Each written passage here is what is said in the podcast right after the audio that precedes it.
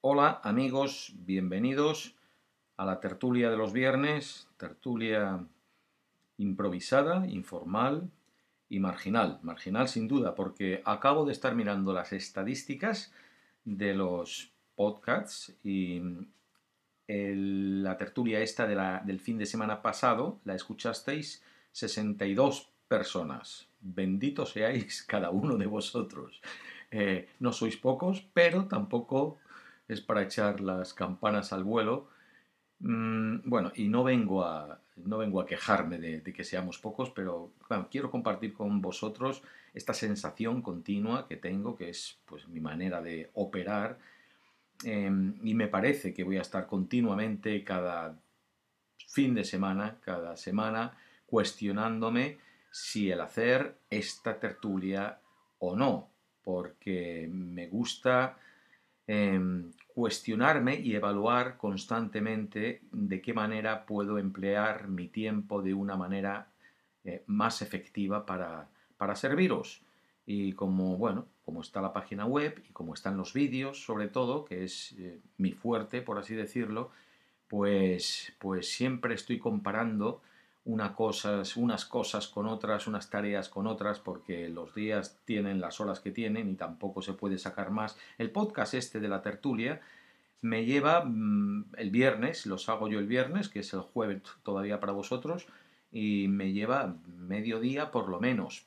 Y fíjate, por ejemplo, en mediodía, ayer o anteayer, ya no recuerdo porque estoy tan metido eh, improvisé un vídeo de opinión que va sobre 10 consejos para la cuarentena, para estar en aislamiento, y es algo que, que, improvisé en media tarde también. Me llevó el mismo tiempo que me, lleva, me va a llevar a hacer este podcast y seguramente alcanzaría a una mayor audiencia y sería, sería, puede ser más útil eh, para la comunidad.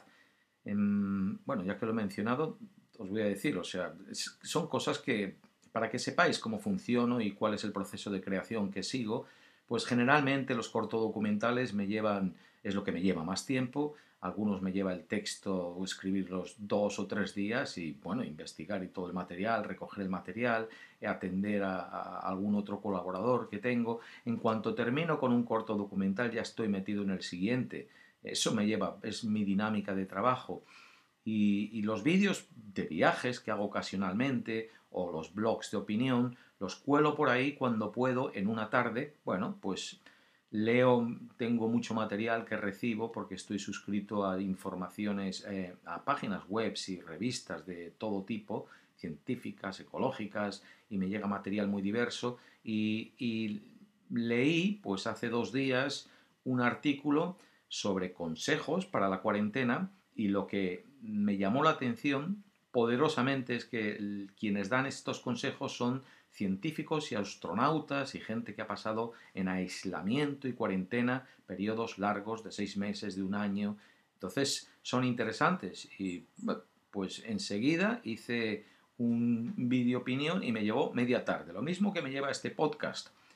Bueno, ya está subido a los canales principales como acabo de hacer ahora público un vídeo sobre, sobre la gripe, el origen de la gripe de 1918, de la serie Episodios desconocidos de la historia, que es la tenía por ahí medio olvidada, pero es, una, serie muy bonita. Em, ya, ya me quedé con la serie por ahí. Pues no, como acabo de hacer ese vídeo público, no haré público el vídeo de los 10 consejos hasta dentro de un par de días. O sea, el sábado para vosotros ya lo tendréis ahí. Entonces, bueno, comentarme sobre esto. ¿Qué hago? ¿Me olvido de hacer podcast tertulia si no llegamos a un centenar de, vosotros y empleo ese tiempo en, más blogs de opinión? No lo sé, a mí me gusta el, esto de responderos preguntas. Me parece un aunque sea improvisado o precisamente por ser improvisado, me parece un medio de comunicación muy directo. Em, de hecho, ahora mismo tengo tres preguntas vuestras para tratar hoy. Una de Michele desde Italia, otra de Javier desde Colombia, em, que ya han participado anteriormente, y otra de alguien nuevo desde Barcelona. em, que no sé su nombre, pero que me acaba de llegar pues hace dos horas. Y precisamente ahora mismo ya voy a responder directamente. Va a ser lo primero que vamos a escuchar eh, a este mm, compañero desde Barcelona. Entonces, esa, esa, esa comunicación tan directa e improvisada eh, a mí me encanta y además pienso que puede satisfacer una necesidad em, em, inmediata para algunos de vosotros si algún día pues alguien quiere hacer llegar un mensaje rápido a la comunidad porque por una situación de emergencia. Entonces me parece un vehículo que quiero mantener. Creo que los podcasts, aunque no están despegando, eh, tienen mucho potencial. Aparte de que, además de la tertulia, quiero hacer podcasts, eh, poner en podcast los cortodocumentales eh, vídeos de podcast series de, humor, de, terror. Y bueno, por ahí si alguien quiere ayudar, que me lo diga, porque yo no es más que bajar los vídeos, tengo cientos, miles, literalmente, de vídeos en, YouTube y, quiero bajarlos y algunos, por ejemplo, hay series de vídeos de autoayuda que están muy bien, con consejos de todo tipo y sería la tarea sería extraer los audios de estos vídeos y ponerlos juntos en, podcast pues de una hora, meter varios capítulos. Una tarea fácil, pero para la que no encuentro, mm, no encuentro momento de, por ahora. Entonces, si alguien quiere ayudar con eso, pues serían otro tipo de podcast que además potenciarían en general todos los podcasts, incluidos la tertulia. Bueno, vamos a meternos en faena eh, después, de, después de este pequeño rollo de introducción. Y muchísimas gracias a los tres que habéis mandado audios. A tell mientras, mientras sigáis mandando audios, yo seguramente voy a seguir con, la tertulia. Si dejáis de mandar audios, ya en sí que me lo cuestionaría, eh, sinceramente, pero, mm, bueno, sinceramente me lo cuestionaría eh, seriamente. Pero de momento, mientras mandéis audios, os voy a responder. Y mirando las estadísticas que acabo de mirar, me he dado cuenta, bueno, de algo que ya sabía. Cuando más participasteis fue cuando en lugar de deciros abiertamente pregunta lo que quieras o comenta lo que quieras, os pedí una contribución para sobre un tema en particular y además con la con el aliciente eh, o aunque a lo mejor a alguien no participase por eso, pero con el aliciente de decir que iba a incluir vuestros audios en un vídeo para que se escuchase vuestras voces y para, bueno, tenéis un récord ahí, decir, mira, yo participé en eso, eso también lo hice posible. Y el resultado fue muy bueno, fue el vídeo sobre el, el vídeo debate sobre turismo.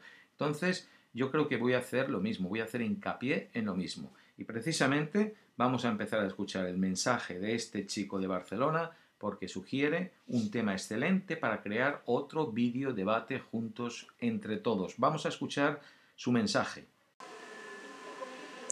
Santi, buenas noches.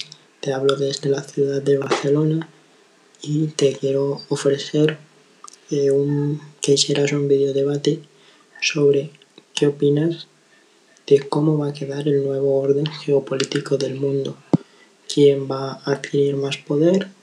quién lo va a perder, quién se va a ver más afectado, eh, a quién no le va a ir tan afectado, eh, qué medidas piensas que deba tomar cada gobierno después de que termine la pandemia.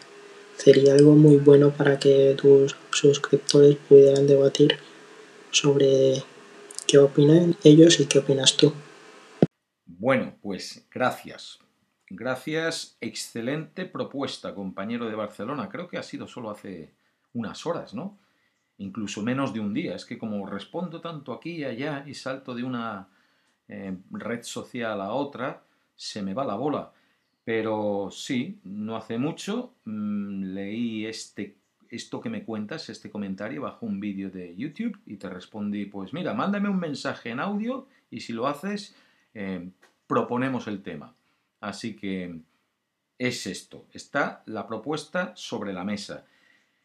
¿Cómo crees que va a cambiar el mundo esta pandemia? El compañero de Barcelona pues ya hace hincapié en, el orden geopolítico del mundo y quién va a tener más poder, quién va a ser más, estar más afectado, qué medidas tomaron los gobiernos y son todas buenas preguntas, pero por el propósito de iniciar el debate y cuando me ponga a promocionarlo por ahí, por favor también distribuir vosotros la propuesta, eh, siempre mm, es más efectivo simplificarlo en una pregunta mm, clara y concisa. O sea, va a ser esa. ¿Cómo crees que va a cambiar el mundo esta pandemia? Pues ya mismo podéis reflexionar sobre ello y enviarme vuestro audio, ya sabéis, usando la facilidad de la funcionalidad de Anchor solo tenéis un minuto, si queréis explayaros, mandarme varios de ellos consecutivos en Anchor o mandar uno más largo a santi.marginal.tv. Y lo mismo que hice con el videodebate sobre el turismo. Si me mandas un audio sobre este tema, está implicada tu autorización para que yo poder usarlo en un vídeo. Porque sí, vamos a hacer un vídeo sobre esto. ¿Cómo crees que va a cambiar el mundo esta pandemia? Yo intentaré aportar también mi opinión, pero mm, ahora mismo, así, a bote pronto, no tengo ni idea. Así que voy, empezaré a escuchar vuestros audios y ya me, me ayudaréis a, hacerme la película de esto. Es que yo ni siquiera pienso, bueno, sí, a bote pronto, una opinión improvisada. Yo pienso que sí, que por supuesto deberíamos de cambiar y sacar muchas conclusiones constructivas de la situación que estamos viviendo, pero eh, soy escéptico, desconfío ya, ya soy perro viejo, yo pienso que va, somos sociedades de costumbres, de hábitos, y cuando, cuando esto pase yo creo que eh, a lo mejor no cambiamos nada, volvemos a lo mismo. Eh, recuerdo, recuerdo en 2008, con la crisis financiera de 2008, eh, aquello fue bestial y además mm, se pensó, esto tenemos que cambiar, porque con esta pandemia, además, o sea, es, es una cosa de, no se puede realmente culpar a nadie de ello, o sea, se pueden analizar las causas y, saber cómo surgió y, tomar medidas al respecto y por supuesto habrá que tomar medidas para protegernos de algo y no sé, sacar conclusiones de eh, dedicar mucho más dinero a investigación y a, protegernos de cosas así. Bueno, por ahí va el debate, ¿no? Pero, pero no se puede culpar a nadie, mientras que en la crisis de 2008 los culpables estaban clarísimamente identificados. Toda aquella crisis financiera vino de políticas instauradas, eh, se veía, se, supo quiénes eran, la gente dimitió, los responsables eh, de ello pues se vinieron abajo. Eh, y decía, bueno, y todo el mundo pensamos, pues habrá cosas ya que los bancos no podrán hacer, habrá nuevas maneras de control para que estas burbujas de especulación no se produzcan, para que estos productos basura no se distribuyan por el mundo. yo recuerdo Pocos meses después, Obama estaba introduciendo eh, en su administración a los mismos responsables que habían sido puestos en vergüenza dos, tres meses antes. Y ahí estaban otra vez tomando el control de, los, eh, de los centros de poder financieros. Y decía, pero bueno, ¿veis esto qué es? Y enseguida la historia nos olvidamos muy rápidamente de un patinazo para, eh, para entrar en otro, porque, porque la codicia lo, lo, rige todo. Y precisamente, bueno, pues aquí dejamos la propuesta del compañero de Barcelona. Gracias por tu rápida reacción en mandarme el mensaje y ahora ya queda puesta ahí. Eh, y yo empezaré a acumular audios y con ellos a diseñar un vídeo sobre este debate e intentaré promocionar y distribuir el mensaje también pues por ahí, por donde pueda. Y vosotros ayudar. enviar un audio y ya empezamos con ello. Y ahora que he pasado al tema de la codicia humana, sobre eso va el mensaje que tenemos de Javier desde Colombia. Escuchémoslo. Hola Santiago, me alegra que más personas estén sumando al podcast. Eh, respecto al comentario de Richard en el anterior, eh, yo creo que muchos en Latinoamérica nos sentimos identificados, ya creo que porque muchos vivimos del día a día o fuimos sacados de nuestros empleos.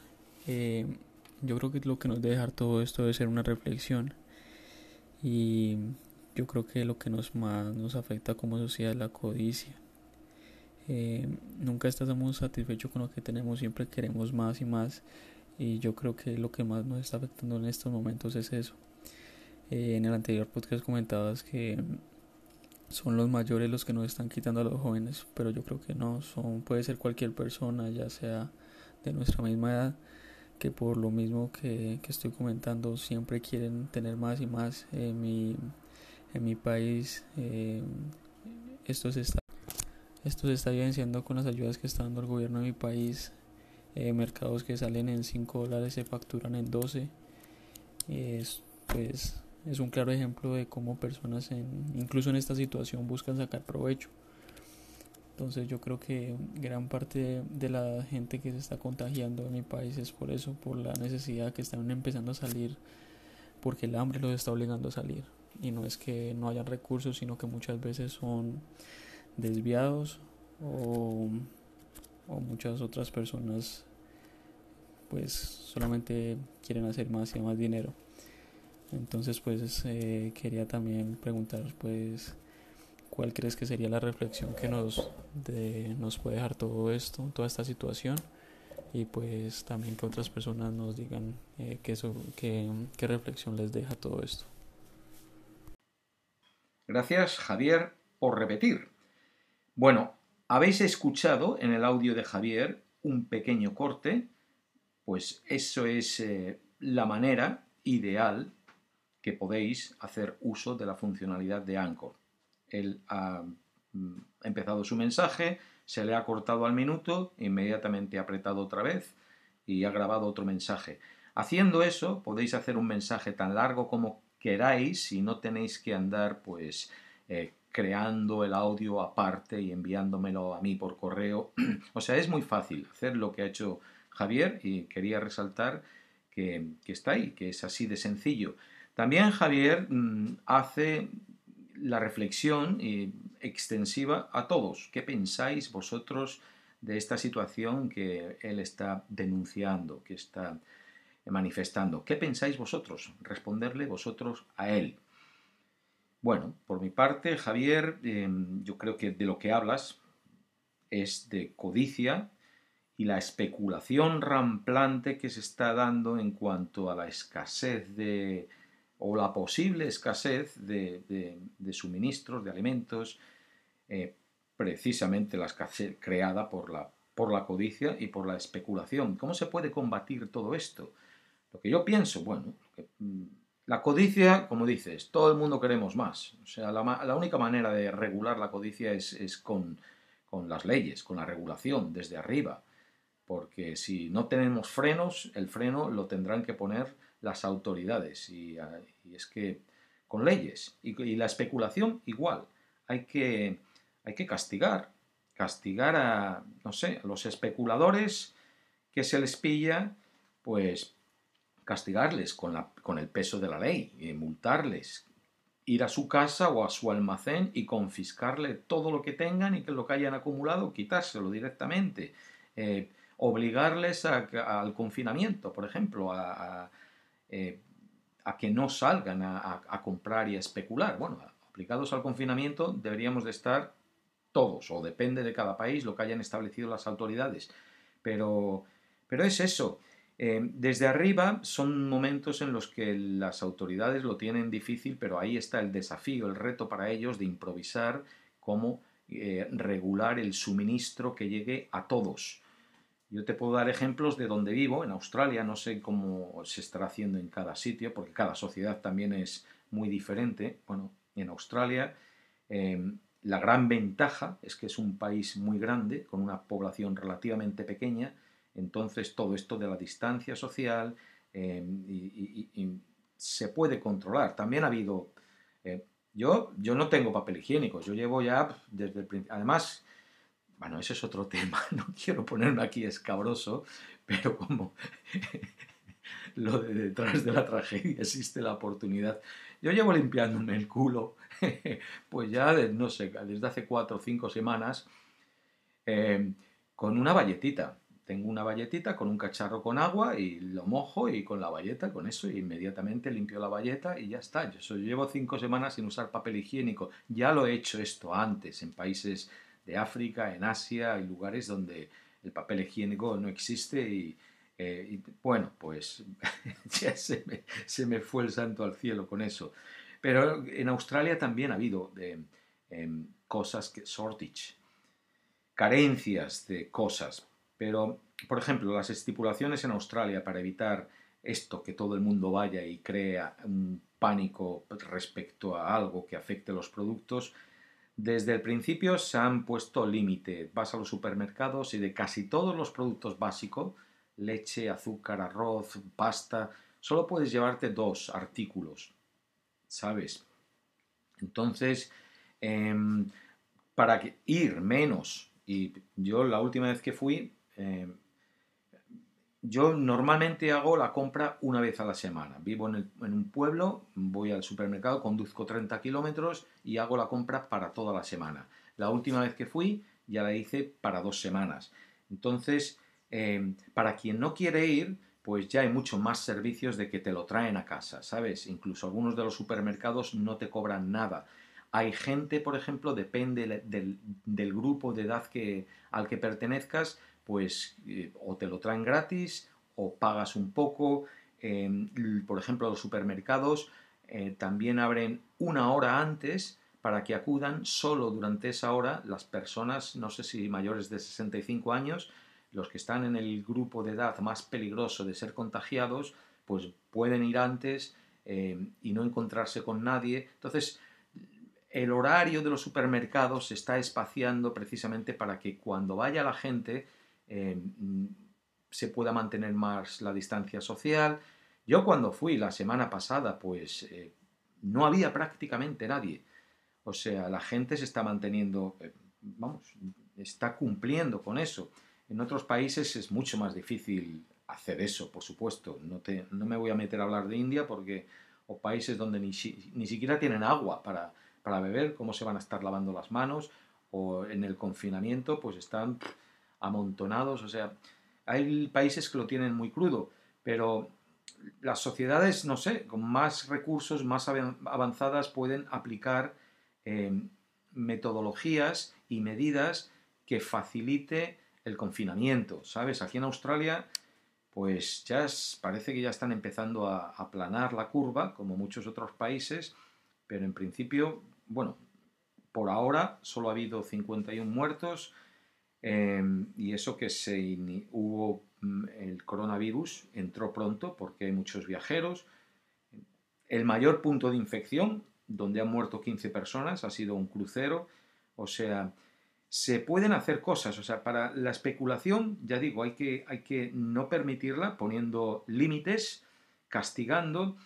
Em, no sé, depende de cada ciudad, de cada país. Estos están em, improvisando cada ayuntamiento puede ser una situación diferente, pero cosas que se me vienen a la cabeza, por ejemplo, podrían, para que no se amontone todo el mundo y se pueda abastecer a la población razonablemente y distribuir, pues que la gente fuese, a lo mejor, eh, según el número de tu casa, si es par o impar, pues puedes ir un día y no otros. Entonces así se divide a la mitad directamente, a la mitad de la población para que no vaya todo el mundo a comprar al mismo tiempo, pues los días impares van los números impares de las casas, los días pares van los números pares.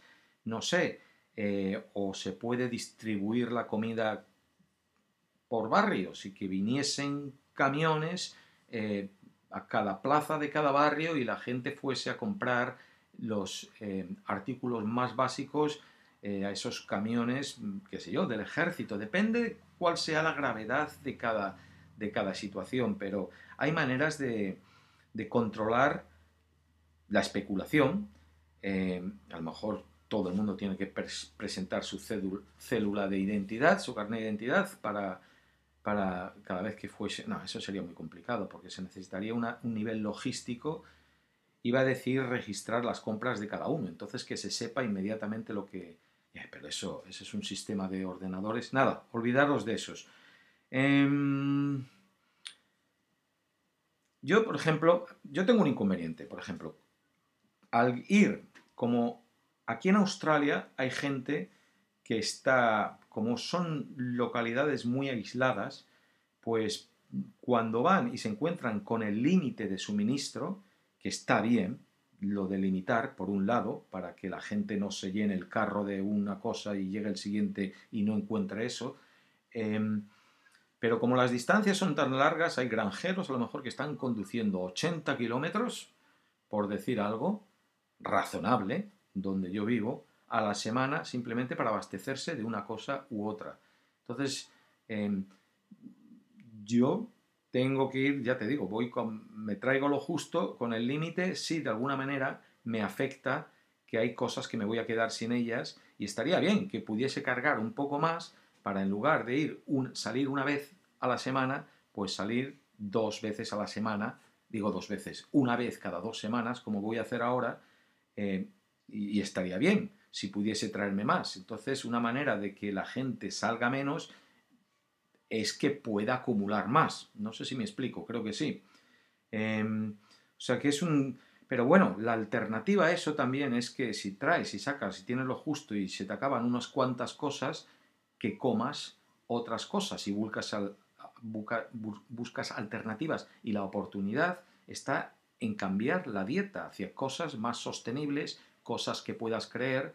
Y mira, mira, mira si hay oportunidad. Yo estoy perdiendo, me he metido en una dieta, llevo ya, bueno, empecé antes de, de esto, pero estoy perdiendo un kilo a la semana. Si os acordáis, cuando escuchasteis, los que escuchasteis el podcast de la semana pasada, dije que estaba delirando de hambre. Bueno, pues estoy un poco en la misma situación, porque estoy de, de ayuno. he perdido 6 kilos, o sea que si queréis que os hable de ello, pues en otro momento os cuento cuál es la dieta que llevo. Lo que simplemente ahora digo eso, que precisamente por tener menos comida en casa, pues busco alternativa y puedes pues plantar más cosas. O sea que siempre em, se, puede, se puede funcionar de una manera u otra y intentar ver lo positivo y buscar lo positivo a la situación existente. La codicia y la especulación ramplante de los que tratan mm, de aprovecharse de una situación de emergencia y muestran claramente su falta de solidaridad con el resto, sería palo duro. Palo duro para ellos y regulaciones y tener la mente muy abierta y muy ágil por parte de las autoridades eh, municipales o, estatales para implementar medidas que sean eh, razonables para todos, pero también que se enfoquen en ayudar a los menos privilegiados, los que, los que por, por no ser más listos, pues se van a quedar sin el pan, sin la leche y sin el papel higiénico. Bueno, vamos con la última pregunta de Miquele desde Australia. Eh, contestar a Javier sobre esto, si queréis. Contestar qué pensáis vosotros que habría que hacer con la codicia y la especulación. Es una pregunta interesante porque, como me acaba de ocurrir a mí, pueden surgir historias de que a lo mejor alguien puede escribir al ayuntamiento local y decir, oiga, ¿por qué no hacen ustedes esto? Eh, abrir el supermercado una hora antes para los mayores, para que mm, los que están más en peligro puedan hacer su compra rápido y de una manera sin exponerse, como están haciendo en Australia, o por qué no lo llevan ustedes eh, hasta casa, por qué no, en fin. Vamos con la última pregunta de Michele. Hola Santi, soy Michele, el chico desde Puglia, la región al sur de Italia. Eh, te agradezco mucho por enviar mi mensaje y lo siento muchísimo por el corte que se ha habido, porque yo no, no me he dado cuenta del tema que duraba solo un minuto y entonces eh, no acabé el discurso. En plan, te lo dejo en este mensaje, así que se quede un poco más claro. Estoy de acuerdo, estoy de acuerdo con lo que has dicho al final del vídeo en, uh, en riferimento al tema que te gustaría si vivía en un país donde no puedes salir desde tu casa o desde tu ciudad para no molestar a los demás, porque dices que este país existe y podría ser, por ejemplo, Norte Corea. Pero uh, el tema es que um, tenemos tenemos muy claro que, que, gente como yo y como tú eh, cuida mucho el sitio que va a visitar y va a conocer y se mezcla con la gente del, del lugar y, y, no se lleva nada que imágenes. Lo que pasa es que esto tendría que ser mucho más adoptado estrategiamente para la gente que suele viajar, porque Santi, te, como tú ya puedes imaginar, esta gente que viaja mucho es que sigue siendo muy egoísta y muy ignorante y tiene un mood totalmente equivocado en el, en el lugar donde se va a, a pasar las vacaciones. Hay gente que se lleva arena por las playas como souvenir. Es una cosa más tonta, se puede hacer una cosa más tonta que llevarse la arena desde la playa. O sea que la playa ya no hay en ningún lugar casi. Eh, en mi zona se ha gastado porque el mar se la va comiendo poco a poco, porque la gente va construyendo, iba construyendo, ahora ya no lo hace más, pero bueno, playa ya no hay. Y en las playas más bonitas que tenemos nosotros está la mujer que sigue haciendo su bolsita de plástico, se lleva un buen 300 o 400 gramos de, arena blanca, fina me parece muy, muy, muy, muy mm, irresponsable y hay gente que sigue haciéndolo. luego hay también la persona que en lugar de, em, de, llevarse una botella de aluminio para ir tomando y recargarla de agua, va comprando la cosa de plástico, la botella de plástico y la deja por allá.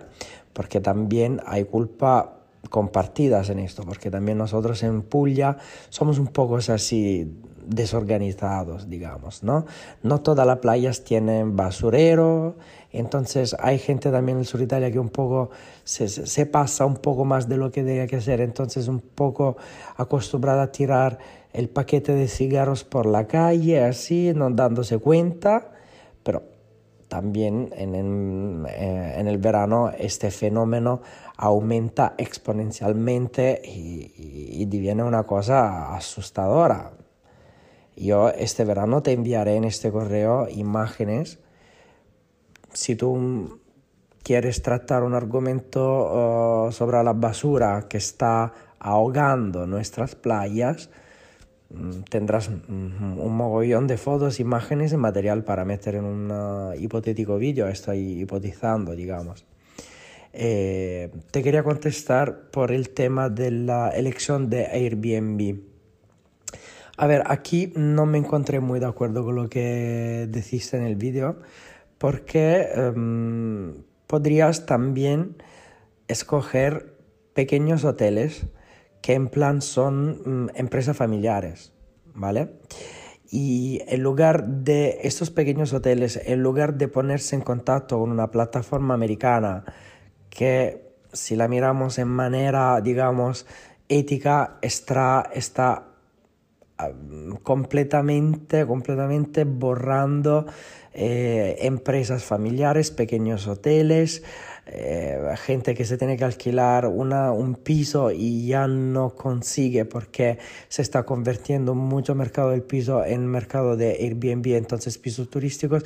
Entonces lo de Airbnb yo no lo tengo muy claro está claro que yo también he viajado y me alojé en ah, pisos de Airbnb, pero en los últimos, te, te, digo la verdad, si puedo evitarlo, un poco mejor.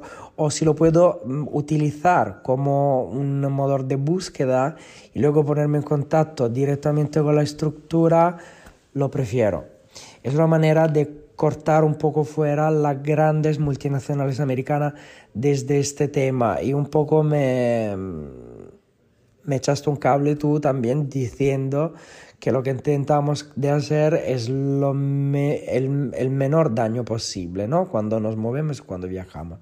Nada, simplemente esto y enhorabuena por el vídeo y por todos, por todos tus vídeos porque yo los encuentro muy, muy interesantes, con una mirada de verdad eh, peculiar.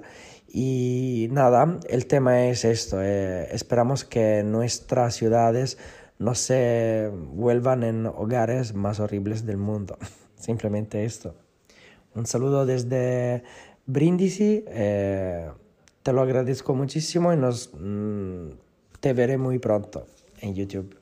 Un abrazo de vuelta hasta Brindisi, Michele. A lo mejor un día nos vemos más allá de, de YouTube o más, más cerca que en YouTube. Em, bueno, Michele, su comentario, felicidades por tu español, es un complemento a... Él participó en el videodebate sobre el turismo y le pasó eso, que se le cortó el mensaje mm, cuando llegó al minuto. Así que más que una pregunta, su comentario es, es, es- una explicación a todo lo que... eh, una continuación de todo lo que se quedó sin decir. Pues mm, te voy a intentar comentar un poco sobre todo, Michele, eh, empezando por donde, donde más duele, tu crítica sobre el uso de los Airbnb. Voy a intentar justificar por qué los uso yo, pero tienes razón. Es una gran corporación.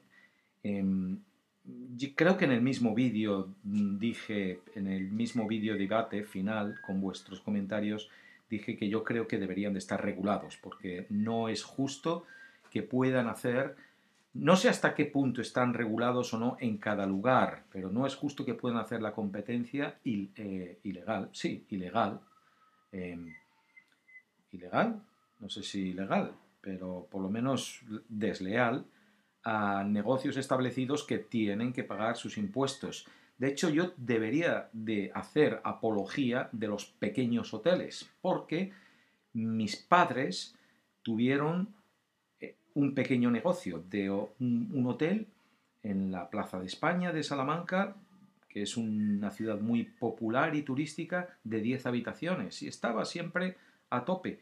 Em, yo soy el resultado de, de- de- de la empresa hospitalaria. Mis padres pues vivieron la guerra civil, eran pobres y este hotel les dio para pagar la universidad a cada una carrera universitaria a cada uno de los seis hijos. Tenían, somos tres chicos, tres chicas, los tres chicos no podían atendernos. Fuimos a colegios internos, yo me eduqué en colegios internos, cuando volvían en vacaciones estaba allí siempre haciendo camas y, limpiando cuartos. O sea, yo debería estar soportando los pequeños hoteles.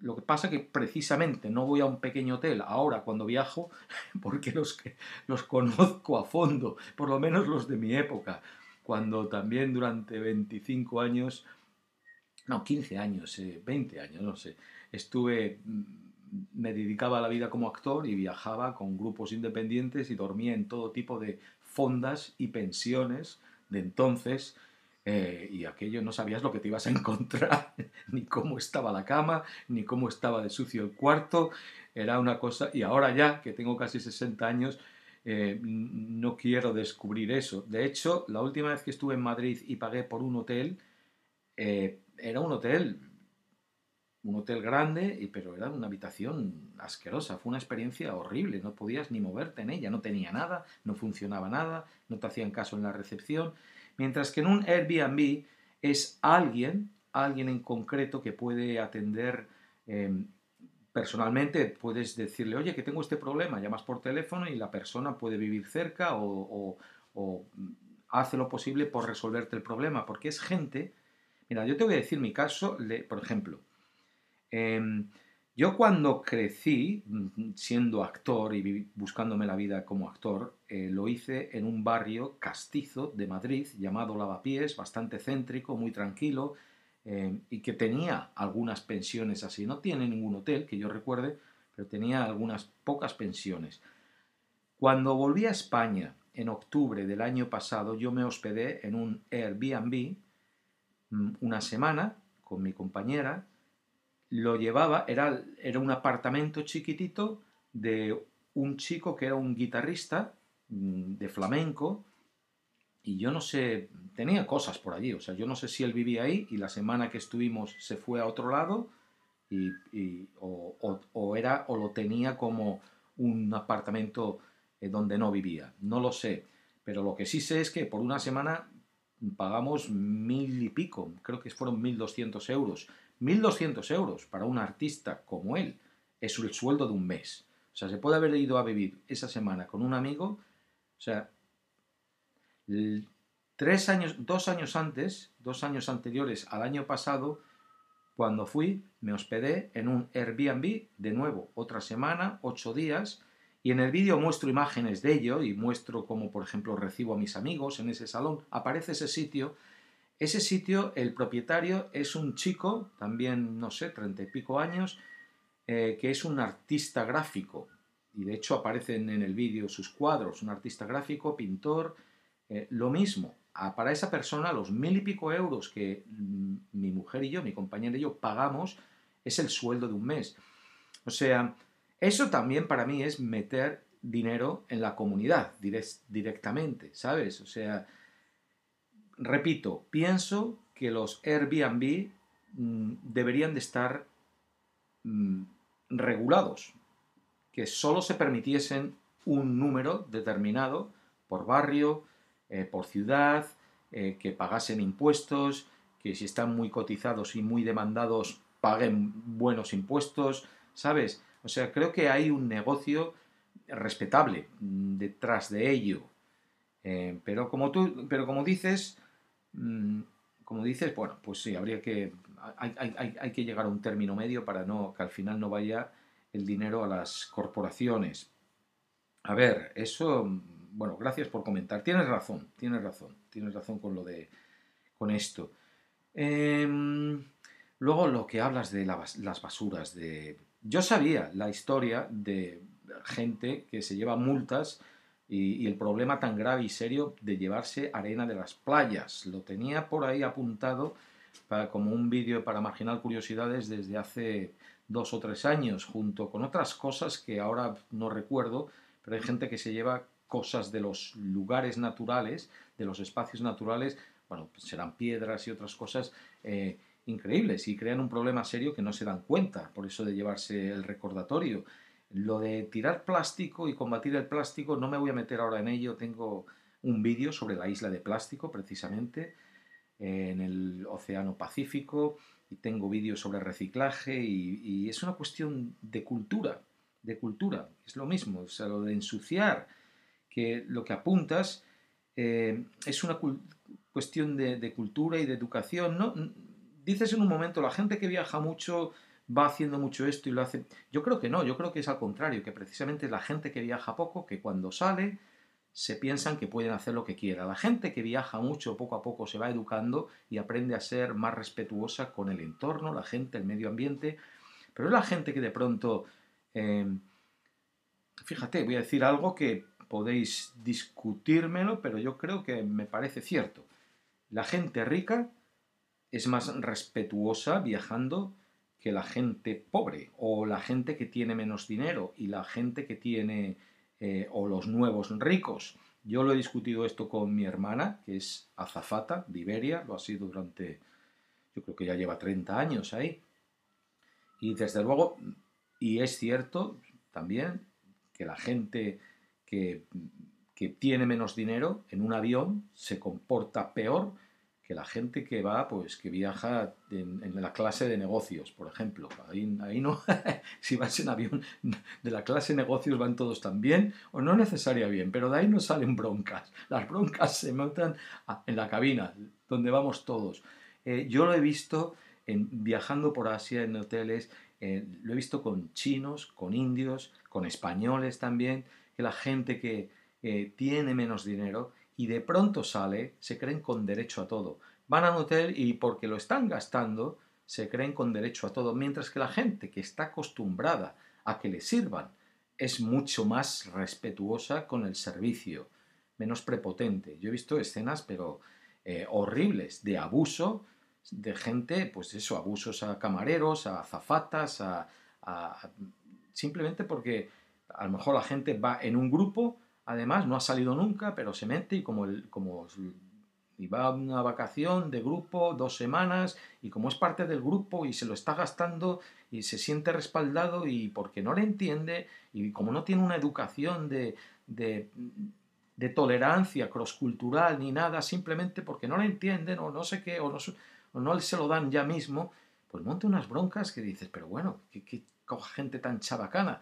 Yo creo que, y es, es una cuestión de, de educar a la gente a comportarse, pero es que a veces no hay manera. Mira, voy a contar un caso que espero, espero que esto no me lo oiga el amigo, no, no lo va a oír.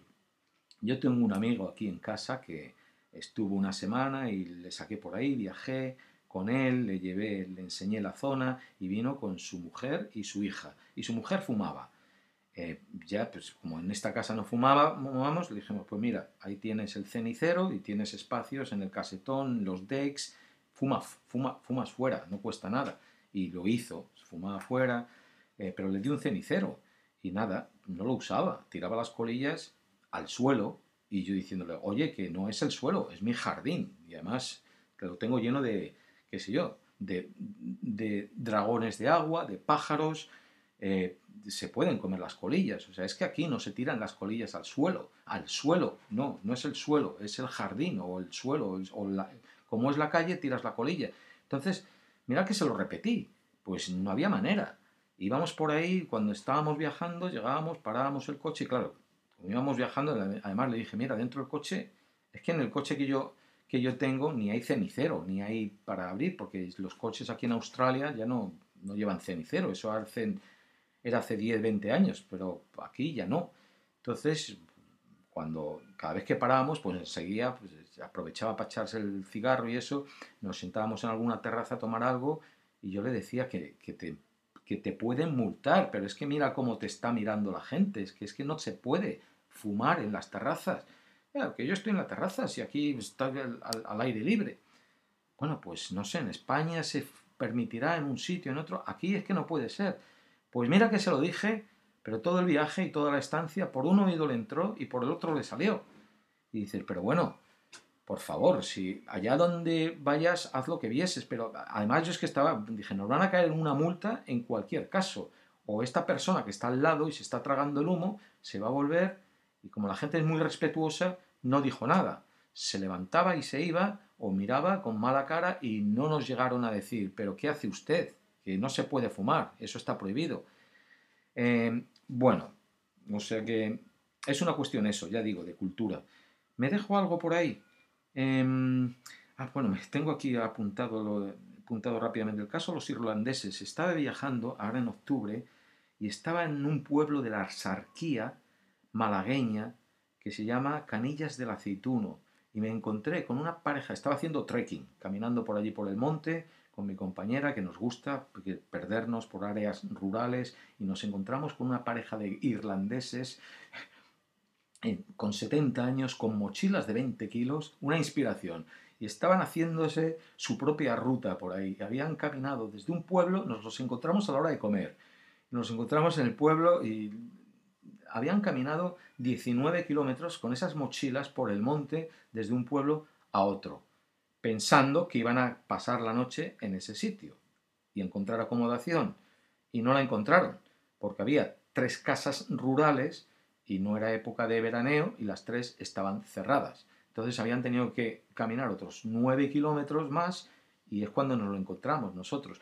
Y bueno, era, no se quejaron de ello ni nada, pero, pero es otra excusa, justificación para ir, para ir a un Airbnb. Sabes dónde te metes y lo tienes programado. Imagínate, si vas con una guía y dices, bueno, improviso, como sé que aquí hay tres negocios pequeños, pues cuando llego ya a veces no, no están ahí, no encuentras lo que... Lo que... Comentar si queréis em, comentar a Miquele sobre... Estoy viendo a ver si me quedo algo, porque apunté muchas cosas, creo que no me he dejado nada en el tintero, pero si me lo he dejado, pues nada, me lo recordáis. Y nada, comentarle a Miquele vuestras opiniones sobre a qué se debe, eh, qué podríamos hacer a lo mejor para, yo creo que es eso, educar, y si no es educar, pues volvemos al, al vídeo original sobre Holanda y en Ámsterdam a las autoridades, multar, multar directamente y siempre va a haber alguien que te diga, ah, pues aquí no vuelvo. Pues, vale, pues si es lo que queremos, no vuelva usted. Llévese una buena multa y llévese el papelito que ha tirado y la basura que está dejando y su comportamiento agresivo allí donde venga. Si es que aquí no le queremos realmente y entonces es la manera más clara de decirlo. Una buena multa y, si no, y van, así somos menos viajando. Bueno, un abrazo, feliz fin de semana y por favor, ya tenéis tarea. Em, ¿Cómo era la pregunta en concreto? Ya no la recuerdo, pero la tarea era Mm, ¿Cómo crees que va a cambiar el mundo esta pandemia?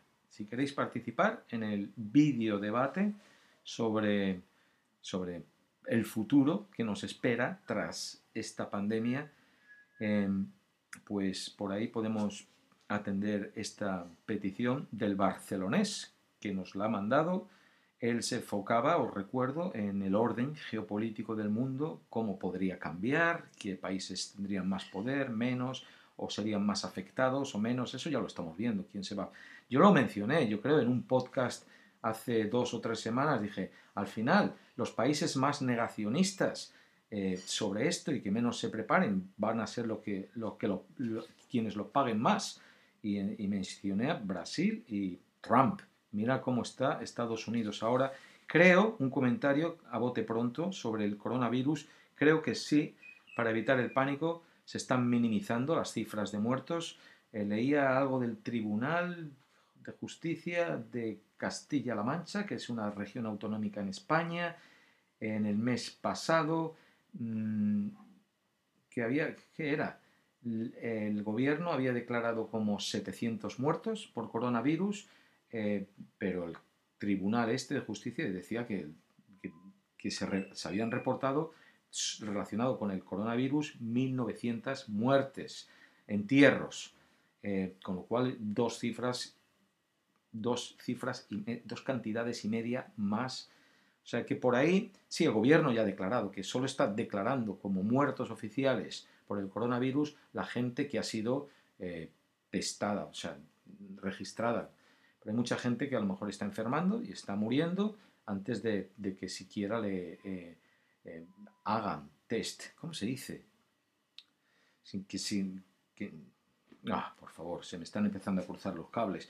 También he leído, por ejemplo, que un medio eh, privado de información china, no recuerdo su nombre ahora, pero es un medio de información chino, ha dicho que en Wuhan, que es donde se inició esta pandemia, recordáis, solo en la ciudad ha habido al menos 40.000 muertos mientras que el gobierno chino pues, ha registrado 2.500 eh, muertos. O sea que las cifras, ah, bueno, hay una cosa en China y una especulación, eh, han desaparecido 20 millones de teléfonos móviles, con lo cual, no sé si son, em, sí, me parece que era, en China las tres grandes compañías telefónicas controlan 1.600 millones de cuentas de teléfonos móviles y en durante febrero de pronto bajaron a 1.580 millones de cuentas, con lo cual hay 20 millones de cuentas, 20 millones de teléfonos móviles que han desaparecido. Con lo cual por ahí existe la especulación de decir, no, es que eso puede ser un número de muertos que de pronto ya no están usando su teléfono móvil o sus cuentas. Pero puede haber otras explicaciones a eso, como que las mismas compañías telefónicas eh, tengan cuentas falsas que ahora ya no tiene sentido tener y hayan cerrados pues para eh, usarlas para promocionarse a sí mismos, para inflar el número de clientes que pretenden tener. O sea, esa puede ser una razón. Otra razón es que como la gente está más online, mm, está y necesitan menos de los teléfonos móviles, porque al estar en casa no tiene más que estar conectado al Internet y hayan cerrado ellos mismos para quitar el gasto. O sea, no quiere decir que 20 millones de chinos hayan desaparecido y el gobierno chino no nos lo haya dicho. Pero yo creo que datos aquí, datos allá, para que no cunda el pánico, sí. Parece que todo el mundo está mm, intentando minimizar las cuentas reales de muertos. Así que si vamos ahora mismo por... ¿Cuánto van? 60.000 muertos ya. Pues seguramente sean unos cuantos más.